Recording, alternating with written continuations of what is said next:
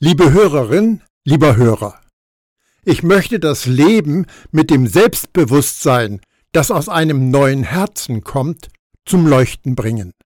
Manchmal wird das Positive erst dann wahrgenommen und seine Schönheit zeigen, wenn uns bewusst ist, wie kraftlos und hässlich das Negative ist.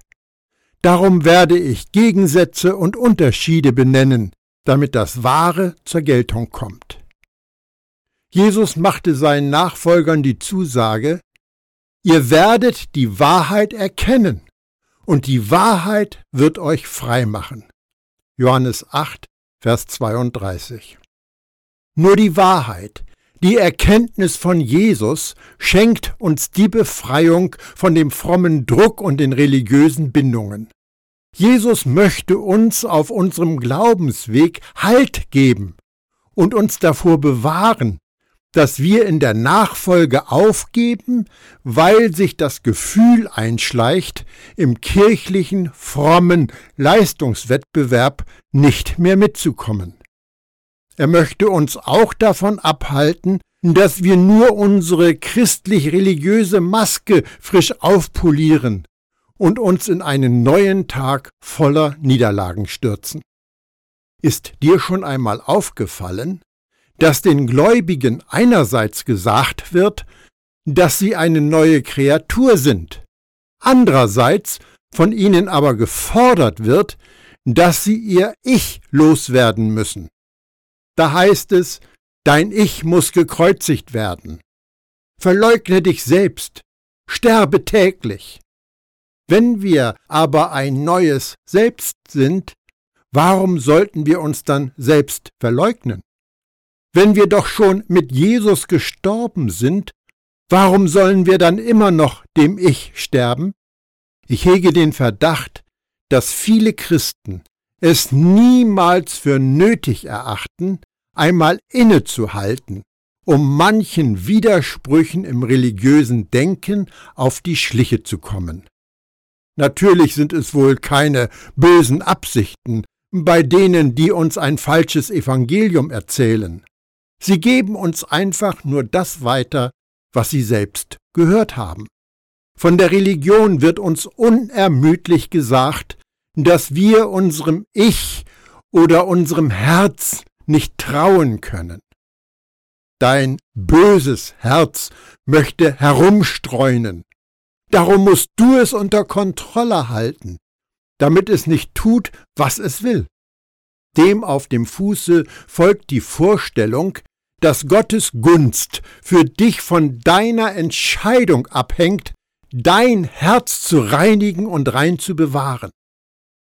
Es schleicht sich die Meinung ein, wenn wir mit unserer Selbstverbesserung in Vorleistung gehen, wenn wir treu sind, dann wird Gott auch seinen Teil tun.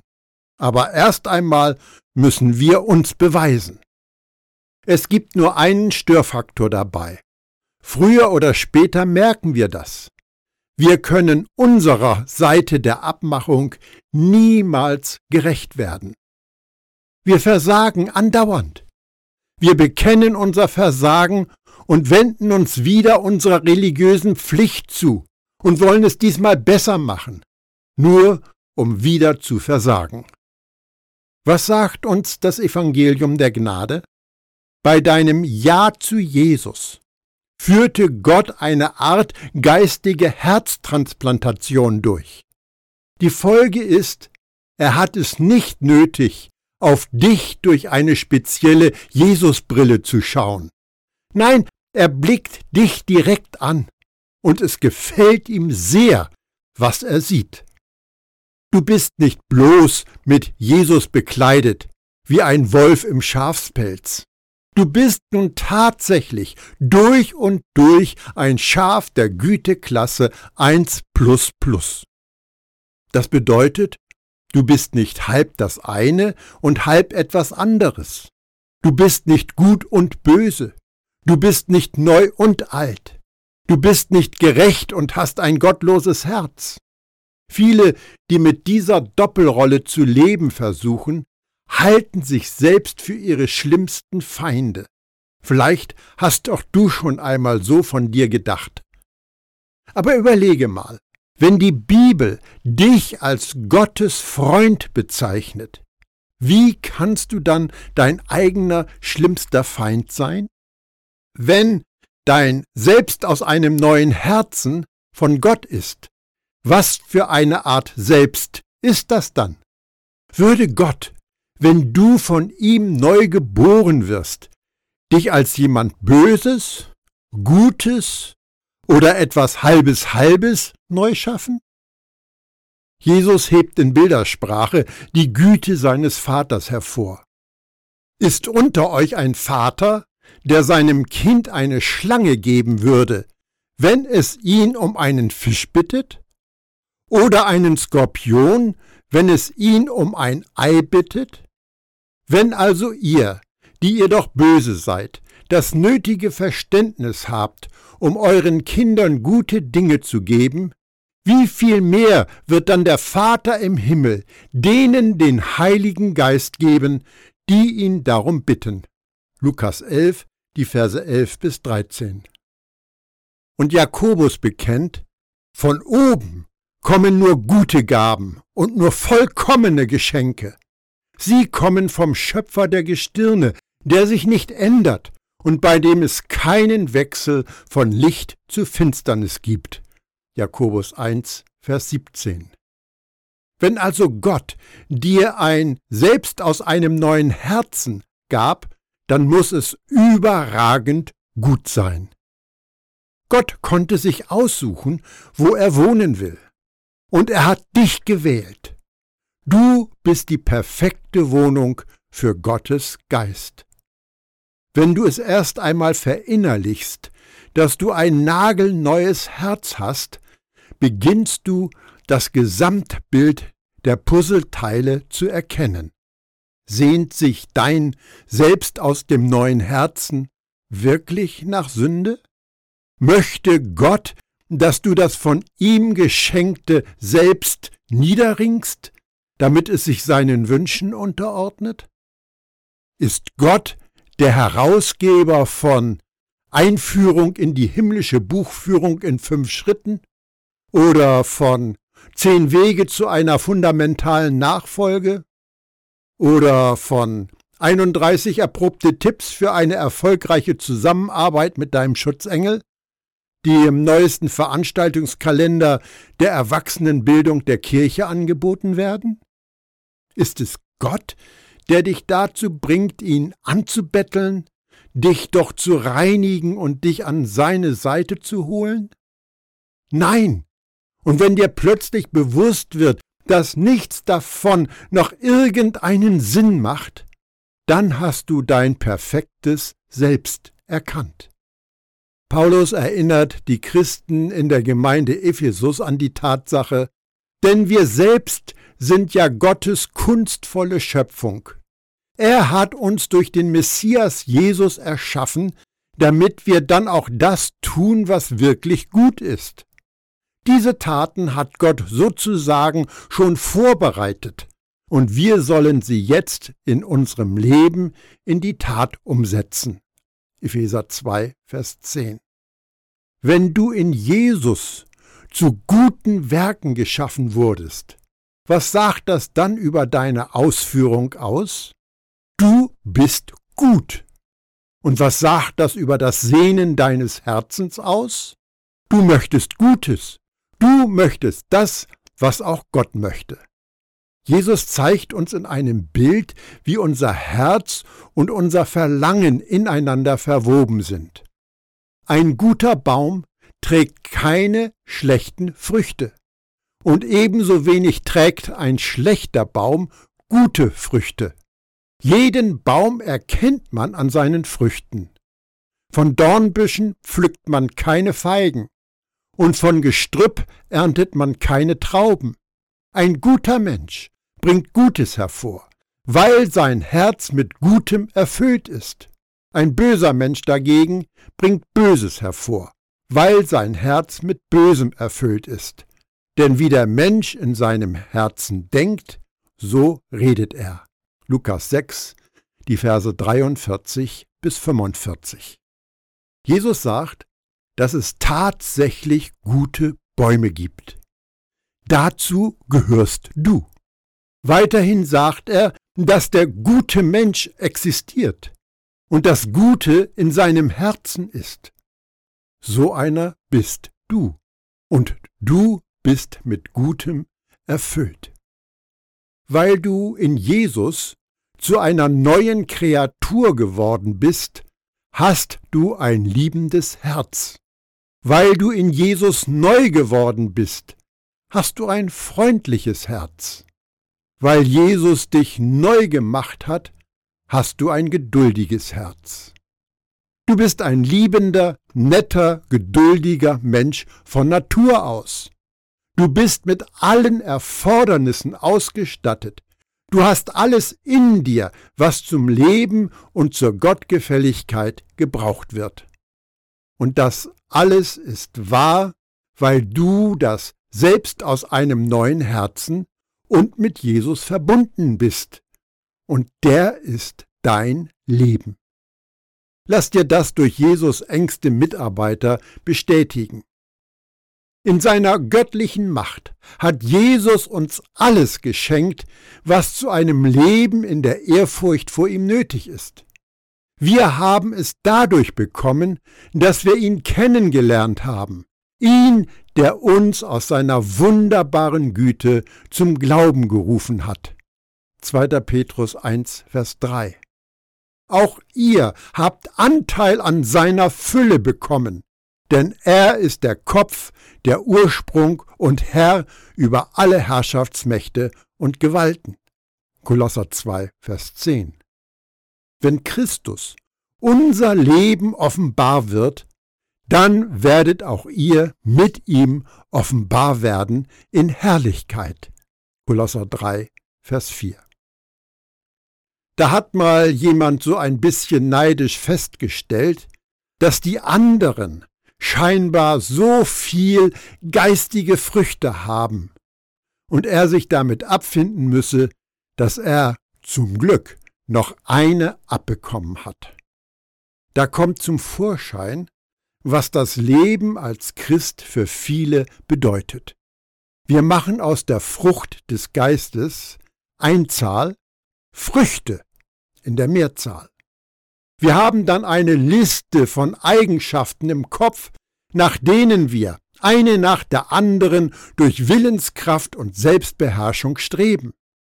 Dann messen wir unsere religiösen Fortschritte an der Menge der Früchte, die wir in unserer Lebensführung zu entdecken meinen.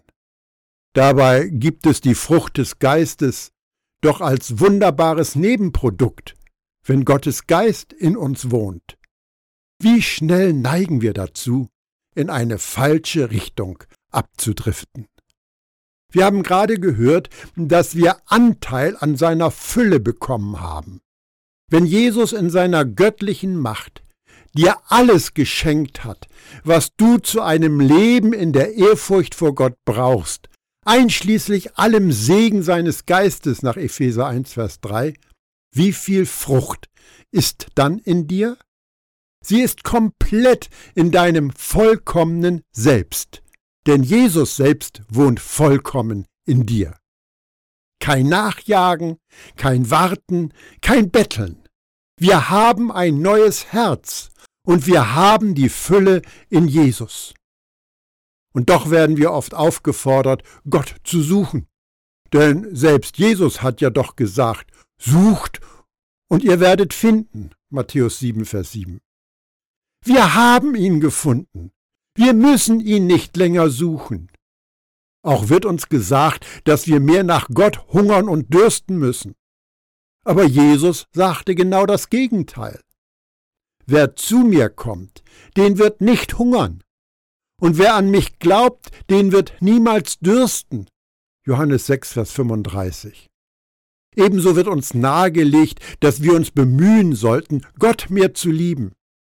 Wenn doch Paulus den Christen in Ephesus sagt, die Gnade sei mit allen, die unseren Herrn Jesus Christus lieb haben, mit unvergänglicher Liebe.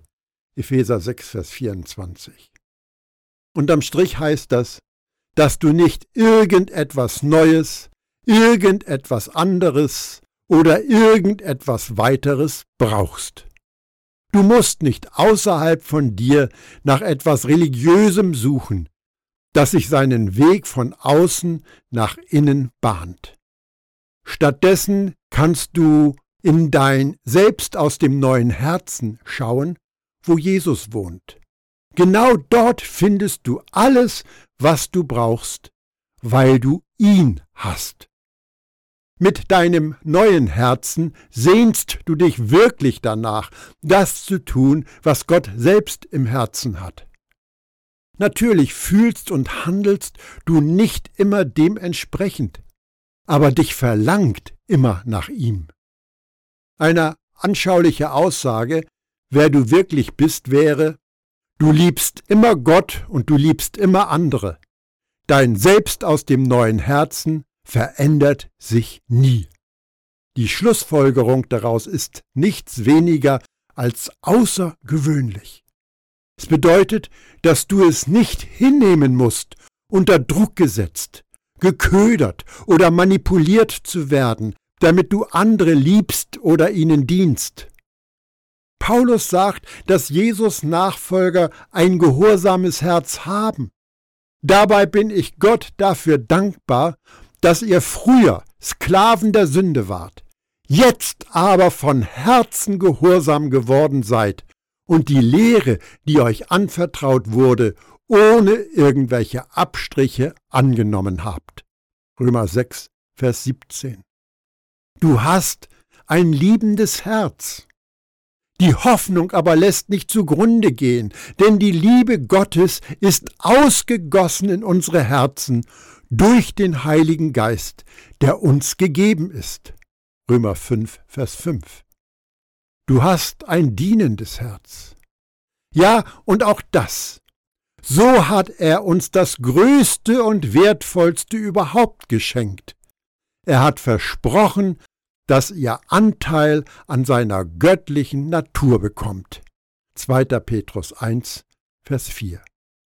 Solch ein Jesus-Nachfolger hat es nicht nötig, sich religiösem Druck zur Anpassung an fromme Mittelmäßigkeit zu ergeben.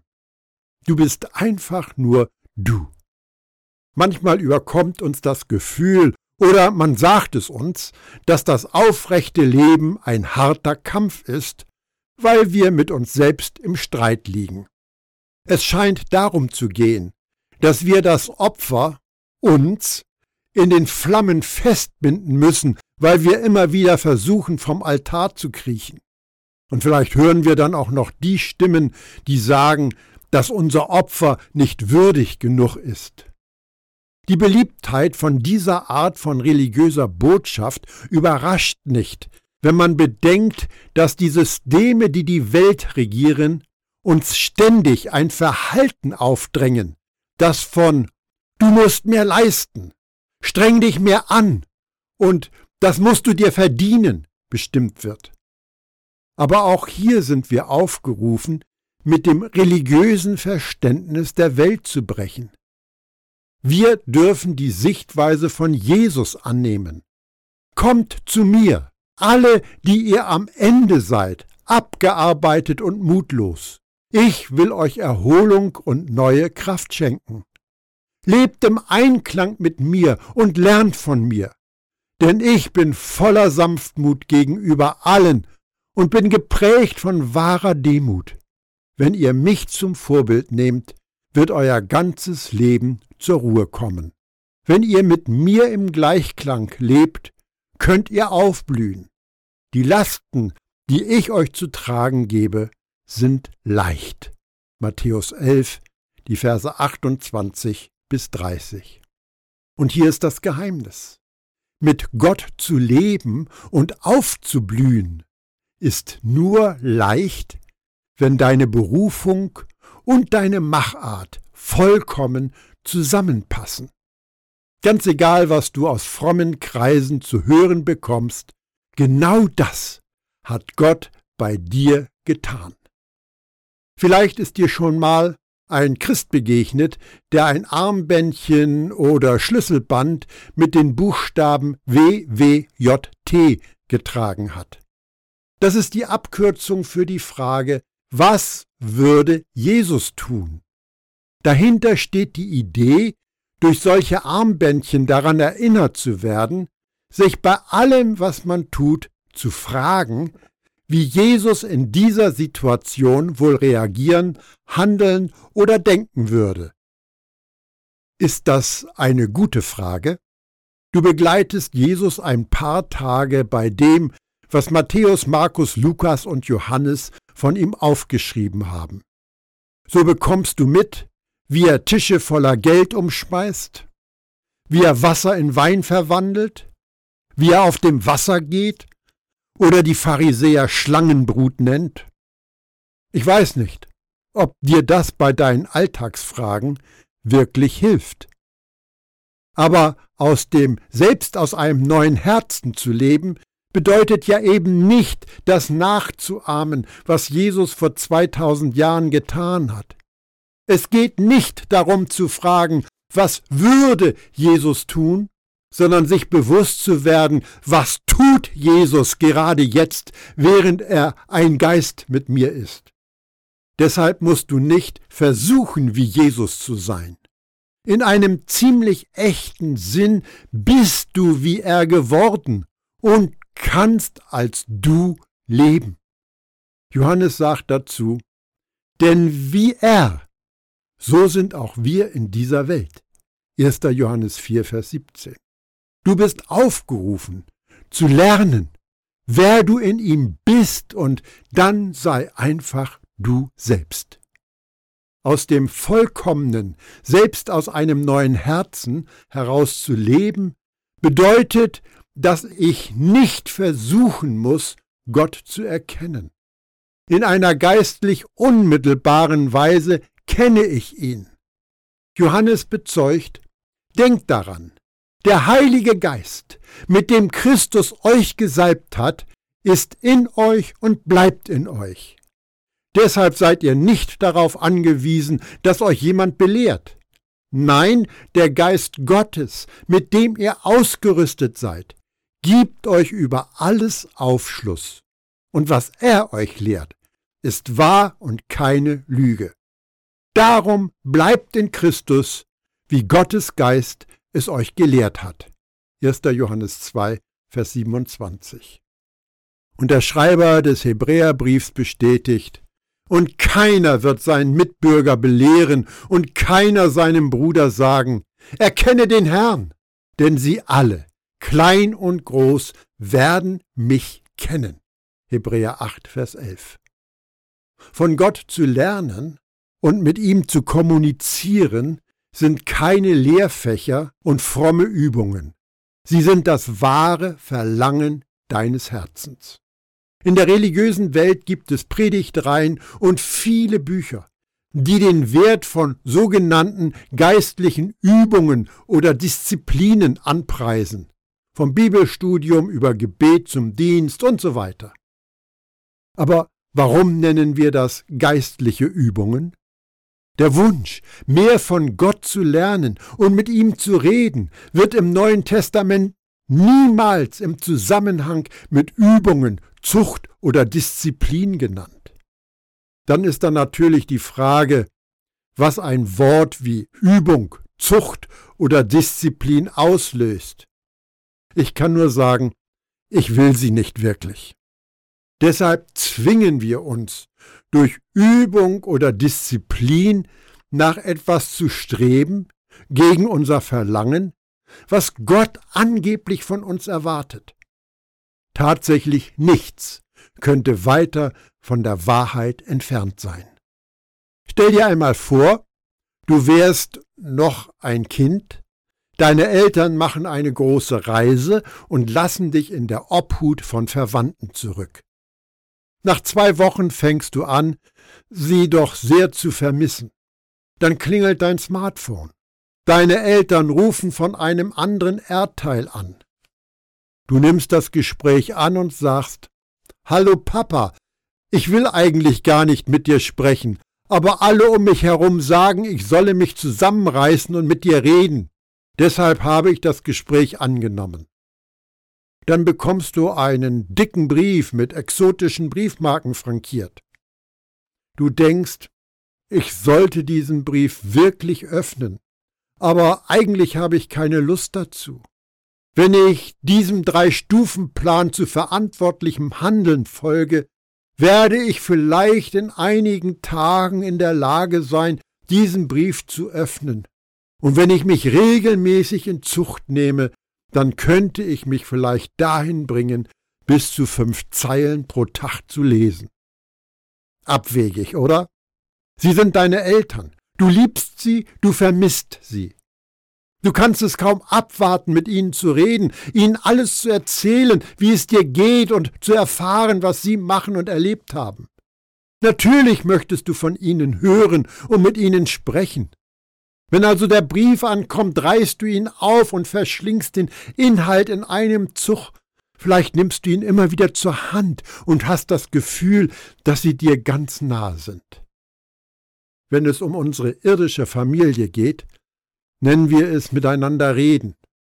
Aber wenn es um unsere himmlische Familie geht, gebrauchen wir eigentümliche und einschüchternde Worte wie Gebet und geistliche Übung, was unseren Durchblick eintrüben kann. Ist Gebet denn nicht nur mit unserem Papa zu reden? Was ist Lesen in der Bibel anderes, als Gottes Liebe zu uns auf den Grund zu gehen? Wenn dich also bisweilen Druck, Manipulation und sogar Schuld überflutet, wird dir vielleicht überhaupt nicht dein wahres Verlangen, mit deinem Vater zu reden und mehr von Gottes Liebe zu dir zu erfahren, bewusst. Wenn du nur hörst, dass es deine christliche Pflicht ist, wird es unausweichlich weniger begehrenswert, niemals mehr. Alles, was du in der Jesus-Nachfolge tust, vom Leben zum Geben kann und sollte nur aus einer tief empfundenen Freiheit geschehen, ohne auch nur den geringsten Druck. Dein Leben in der Jesus-Nachfolge ist ein beständiges Geben und Nehmen. Für unser Geben, und das betrifft sicher nicht nur Geld, hat Paulus folgende Empfehlung parat. Jeder, wie er es sich im Herzen vornimmt, nicht widerwillig oder gezwungen, denn einen fröhlichen Geber hat Gott lieb. 2. Korinther 9, Vers 7. In einem Leben aus dem neuen Herzen heraus hat Widerwillen und Zwang in der Beziehung zu Gott keinen Platz. Male dir einmal aus, dass das Ergründen von Gottes Gnade und Liebe in der Bibel wie das Essen einer großartigen Mahlzeit mit erlesenen Speisen ist. Gebet ist wie ein Gespräch mit deinem besten Freund, dem du am meisten vertraust. Es geht doch um den Blickwinkel, nicht wahr? Gott lädt dich ein, dich von deinem Selbst aus einem neuen Herzen zu Gemeinschaft mit ihm großzügig anregen zu lassen, in einer Atmosphäre von echter und vollkommener Freiheit.